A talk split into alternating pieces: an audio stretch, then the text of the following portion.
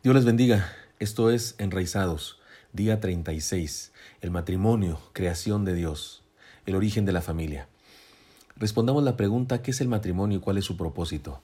Debemos iniciar diciendo que Dios diseñó el matrimonio como un instrumento para bendición del hombre y la mujer y como parte de su proyecto de salvación de la raza humana. Antecedentes. Una de las cosas más claras en la Biblia es que Dios creó el matrimonio y lo instituyó en la raza humana antes de que existiera el Estado y aún antes de que Él instituyera su iglesia.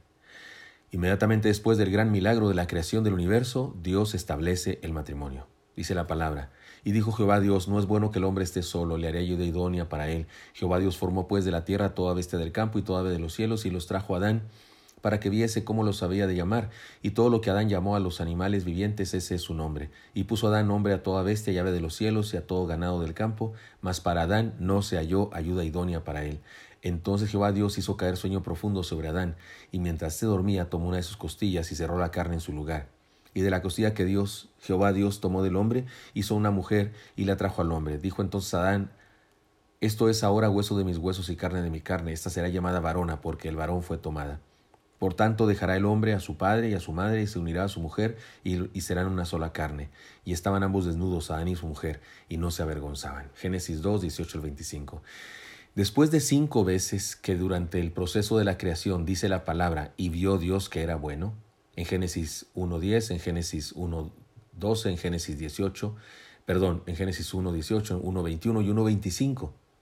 En todas esas partes dice el texto y vio Dios que era bueno. Llamó Dios a la seco tierra y a la reunión de las aguas llamó mares y vio Dios que era bueno.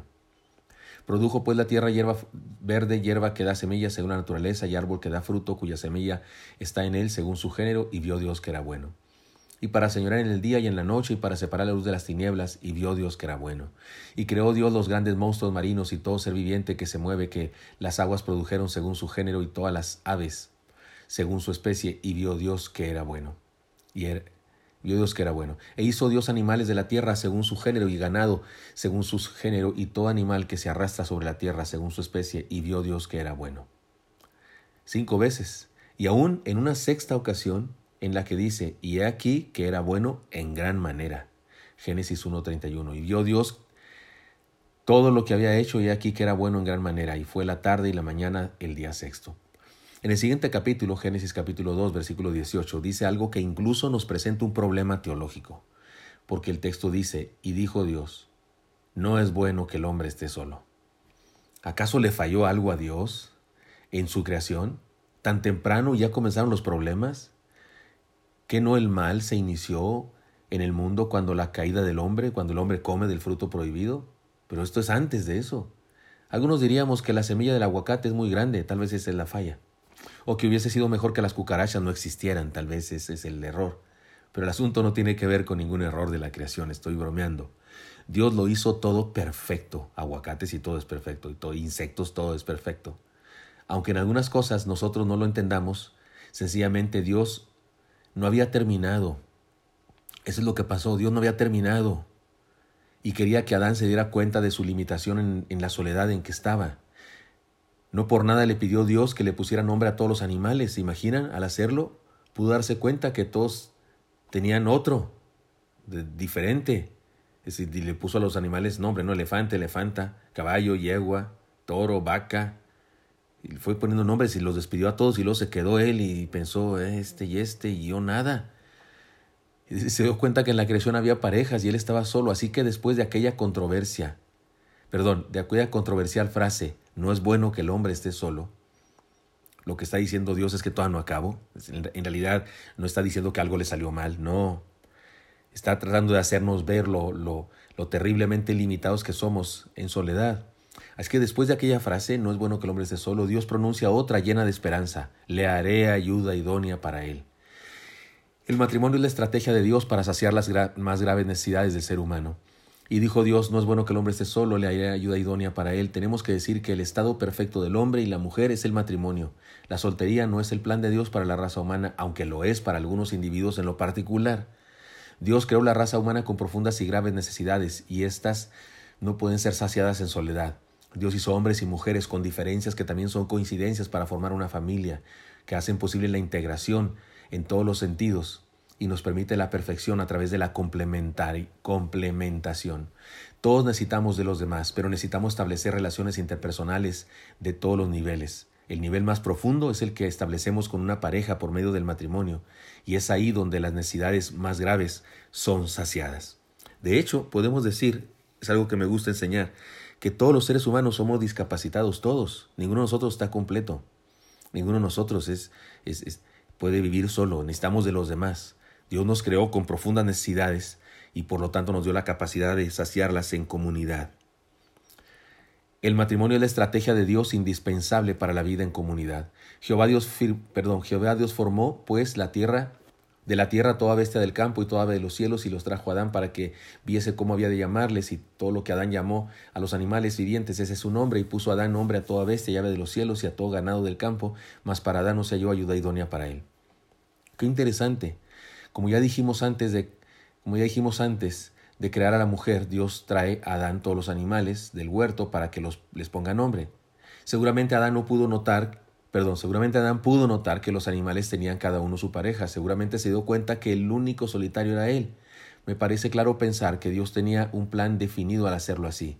Seguramente quería agudizar en Adán su sentimiento de soledad o profundizar su conciencia de necesidad, y lo logró porque después de aquel trabajo para Adán, la declaración de que las cosas no están bien se repite. Mas para Adán no se halló ayuda idónea para él, Génesis 2.20. La cosa es clara. No hay sustitutos para el matrimonio. El matrimonio es el plan de Dios y no hay otro camino para saciar ciertas necesidades de la raza humana.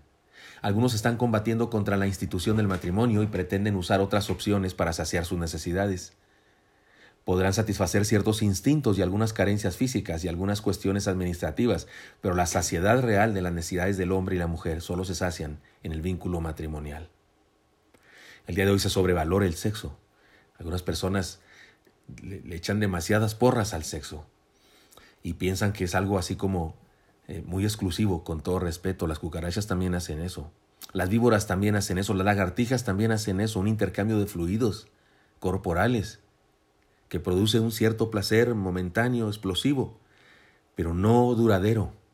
El matrimonio produce placer integral, no solo sexual, sino integral, emotivo, sentimental, espiritual, racional, motivacional, una, una un placer integral que no, no puede suceder de ninguna otra manera sino en el matrimonio. El matrimonio además es la estrategia de multiplicación de la vida a iniciativa exclusiva de Dios. Entonces Jehová Dios hizo caer sueño profundo sobre Adán y mientras se dormía tomó unas costillas y cerró la carne en su lugar. Oiga, Adán se durmió, no se puso a orar ni a buscar solucionar su problema. Señor, estoy solo. Hasta, hasta, hasta el espín tenía su espina y yo nada. No, no se puso a orar, a pedir saciedad, no, se durmió. Posiblemente estaba tan desconcertado que optó por dormirse. Dios interviene por su propia iniciativa. El matrimonio no es respuesta emergente a las circunstancias, sino un plan determinado por Dios.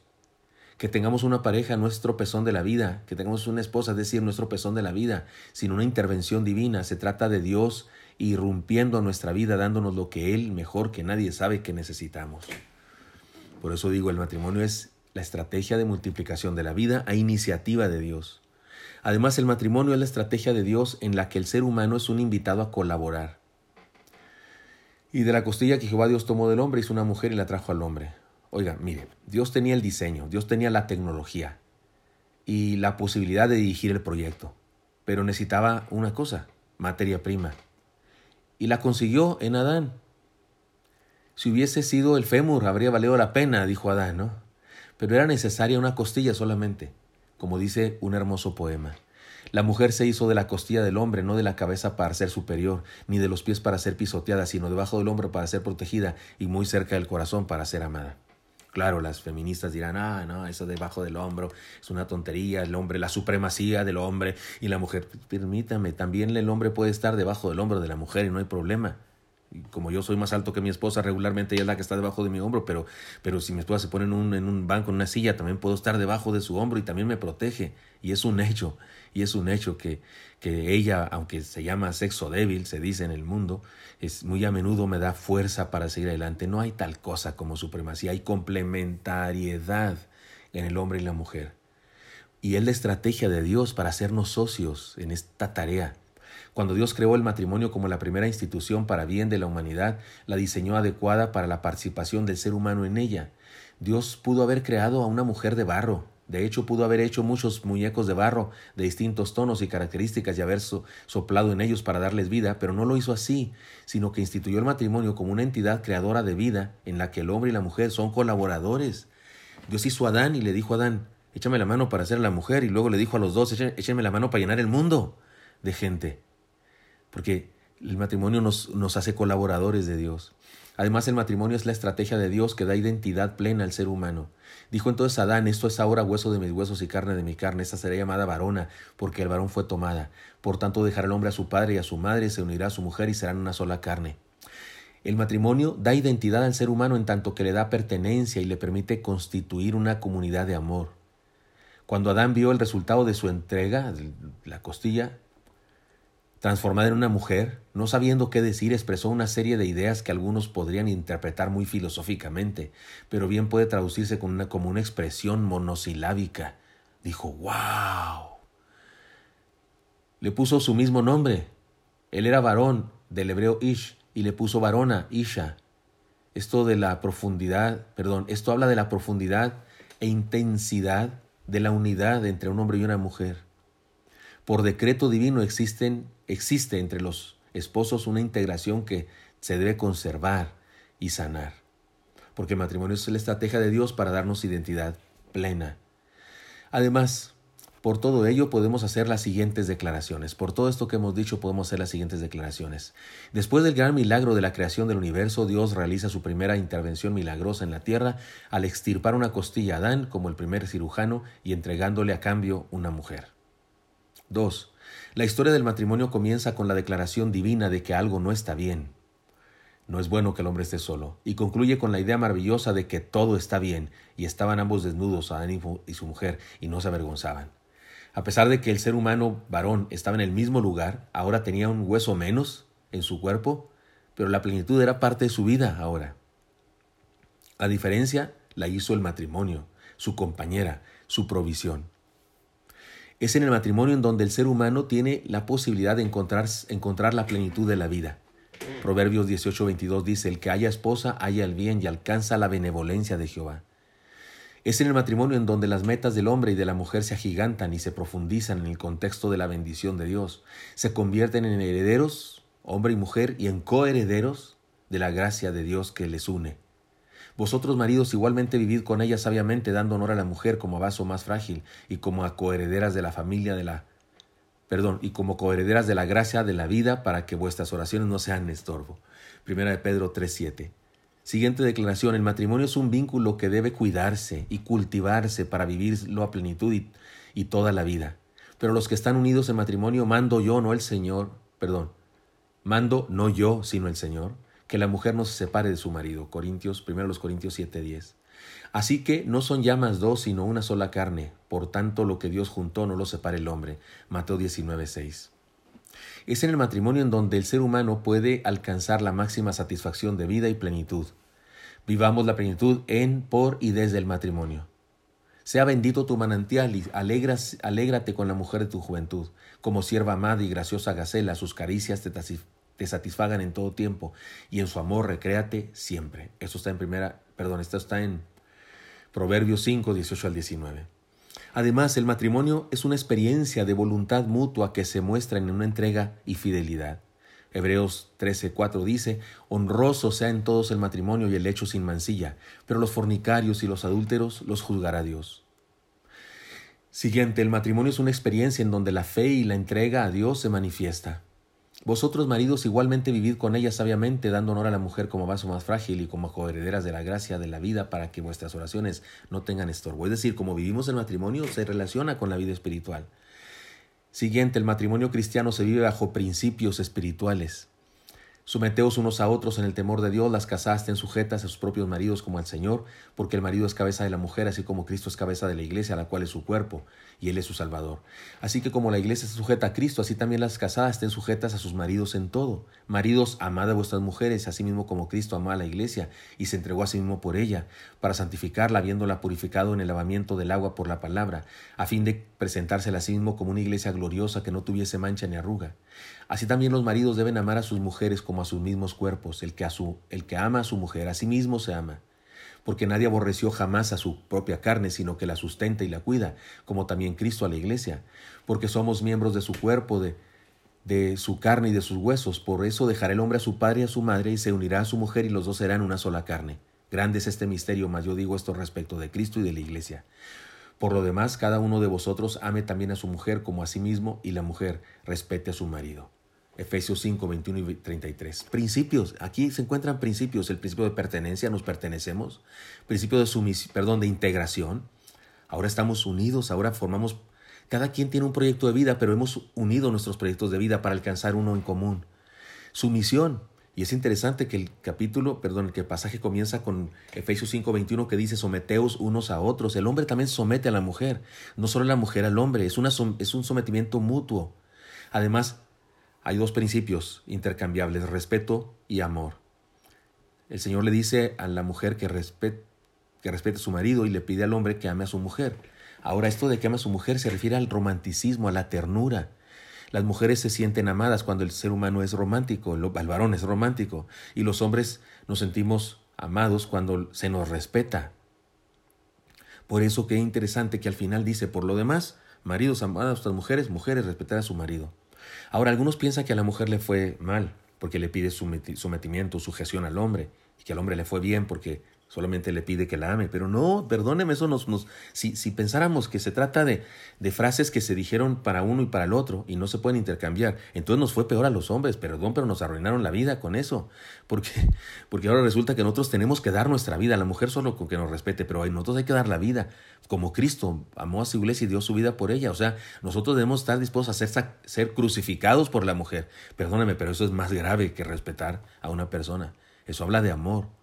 Y es curioso que en el pasaje no se le pide a la mujer que ame a su marido, se le pide al hombre que ame a su mujer, pero a la mujer no se le pide que ame a su marido, solo se le pide que esté sujeta y que lo respete. La cosa es muy sencilla.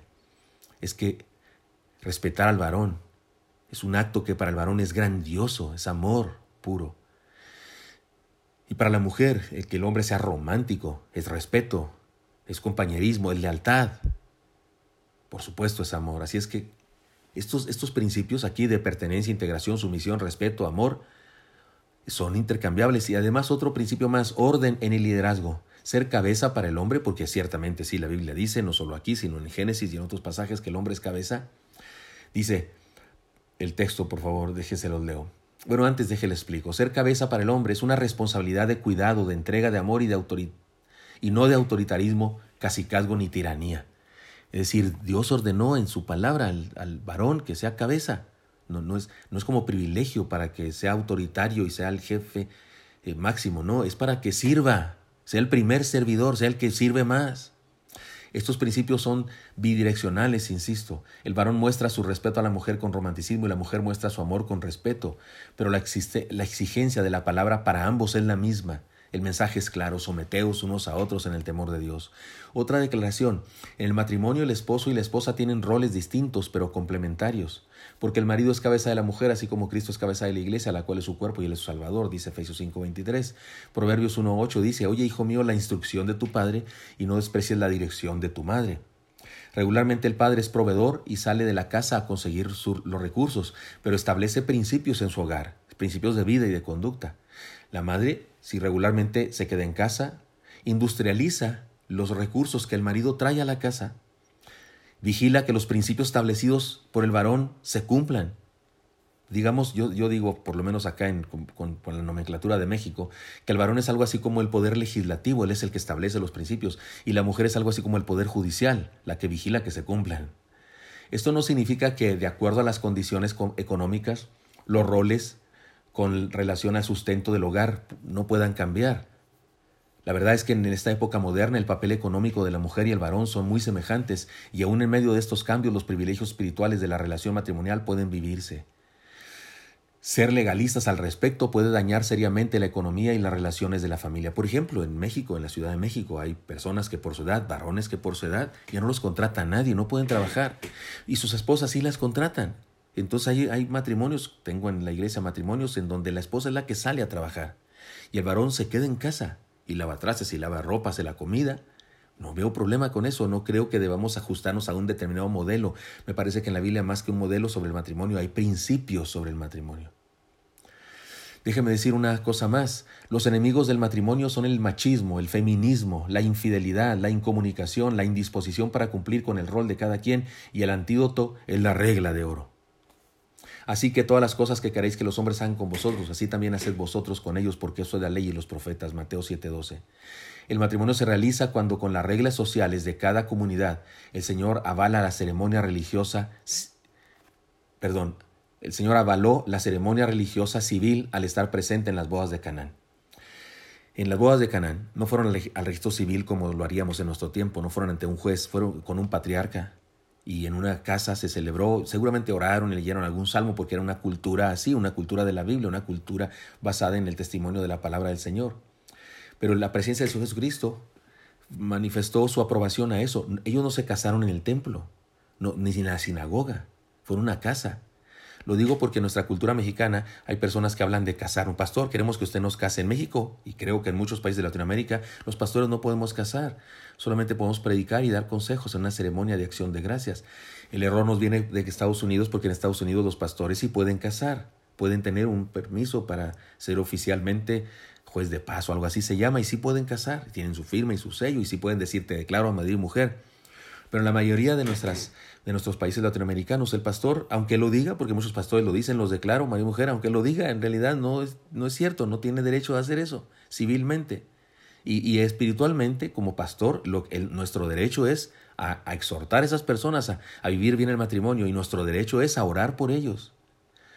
Al tercer día se hicieron unas bodas de, Cana de, bodas en Caná de Galilea y estaban ahí la madre de Jesús y fueron también invitados a las bodas Jesús y sus discípulos. Y faltando el vino, la madre de Jesús les dijo, no tienen vino. Jesús le dijo, ¿qué tienes conmigo, mujer?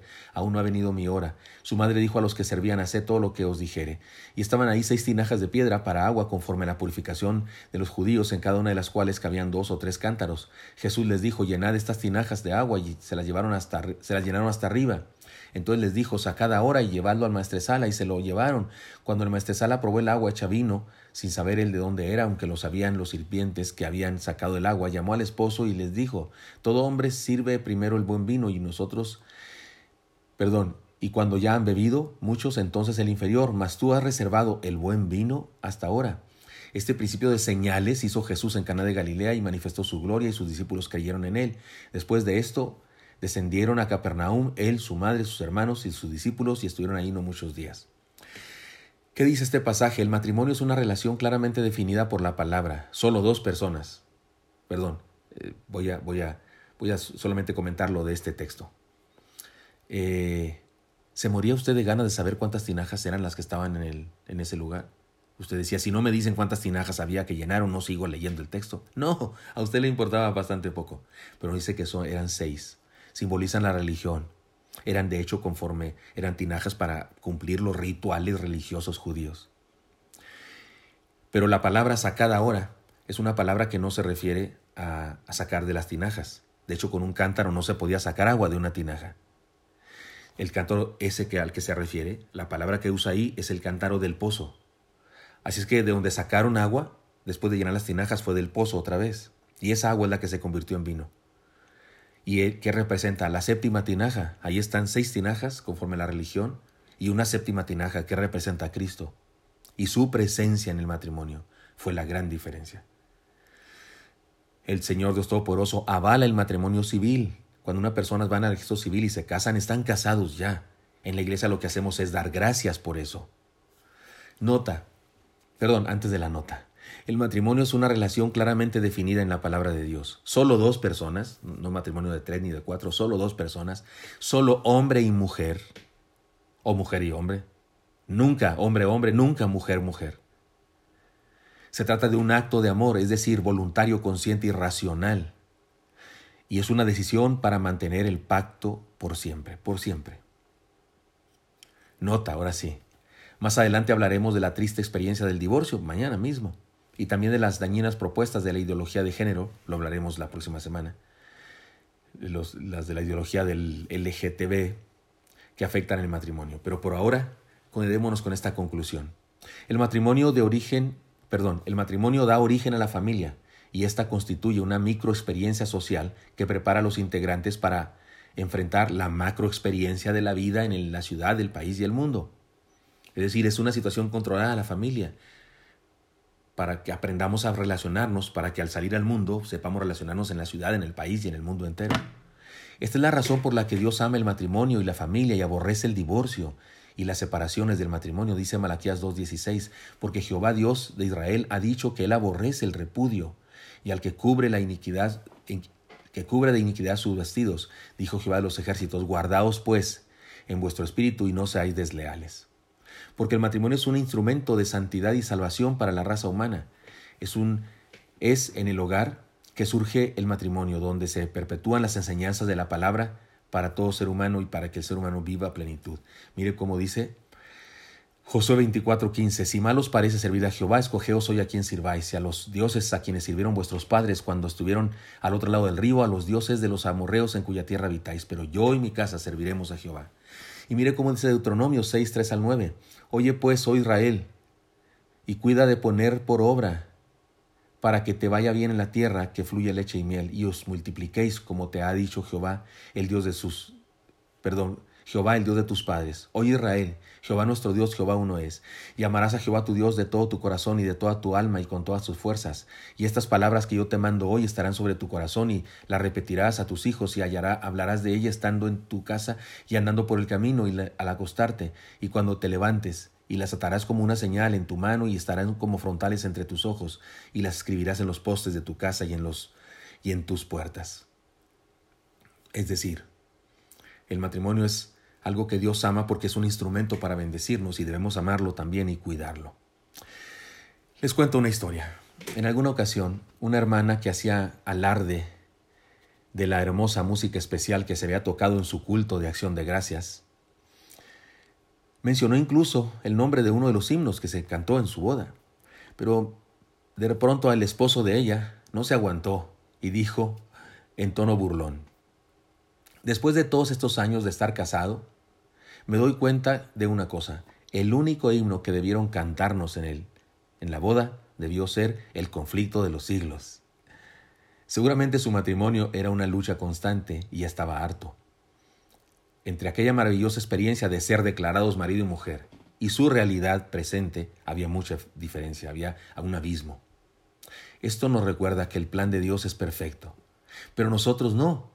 Y nuestra vivencia del matrimonio puede no ajustarse al ideal de Dios, pero no es culpa del matrimonio ni de Dios, es culpa nuestra. Es decir, que la infidelidad conyugal no es automática después de la boda. Perdón, vuelvo a decir.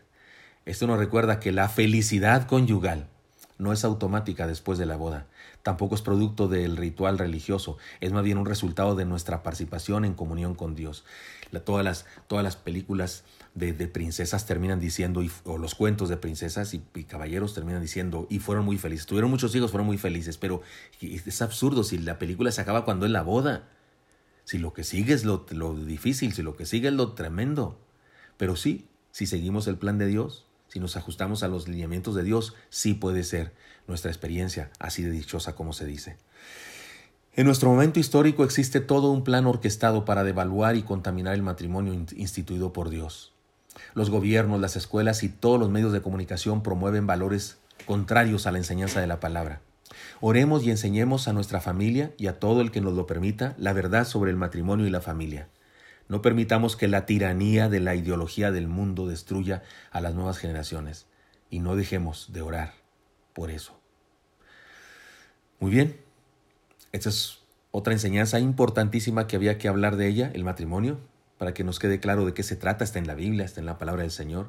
Y tristemente mañana hablaré del divorcio, porque me parece que estas dos enseñanzas son importantes, debemos entender lo que dice la palabra al respecto. Así es que lo espero para mañana seguir estudiando la palabra de Dios. Hasta pronto.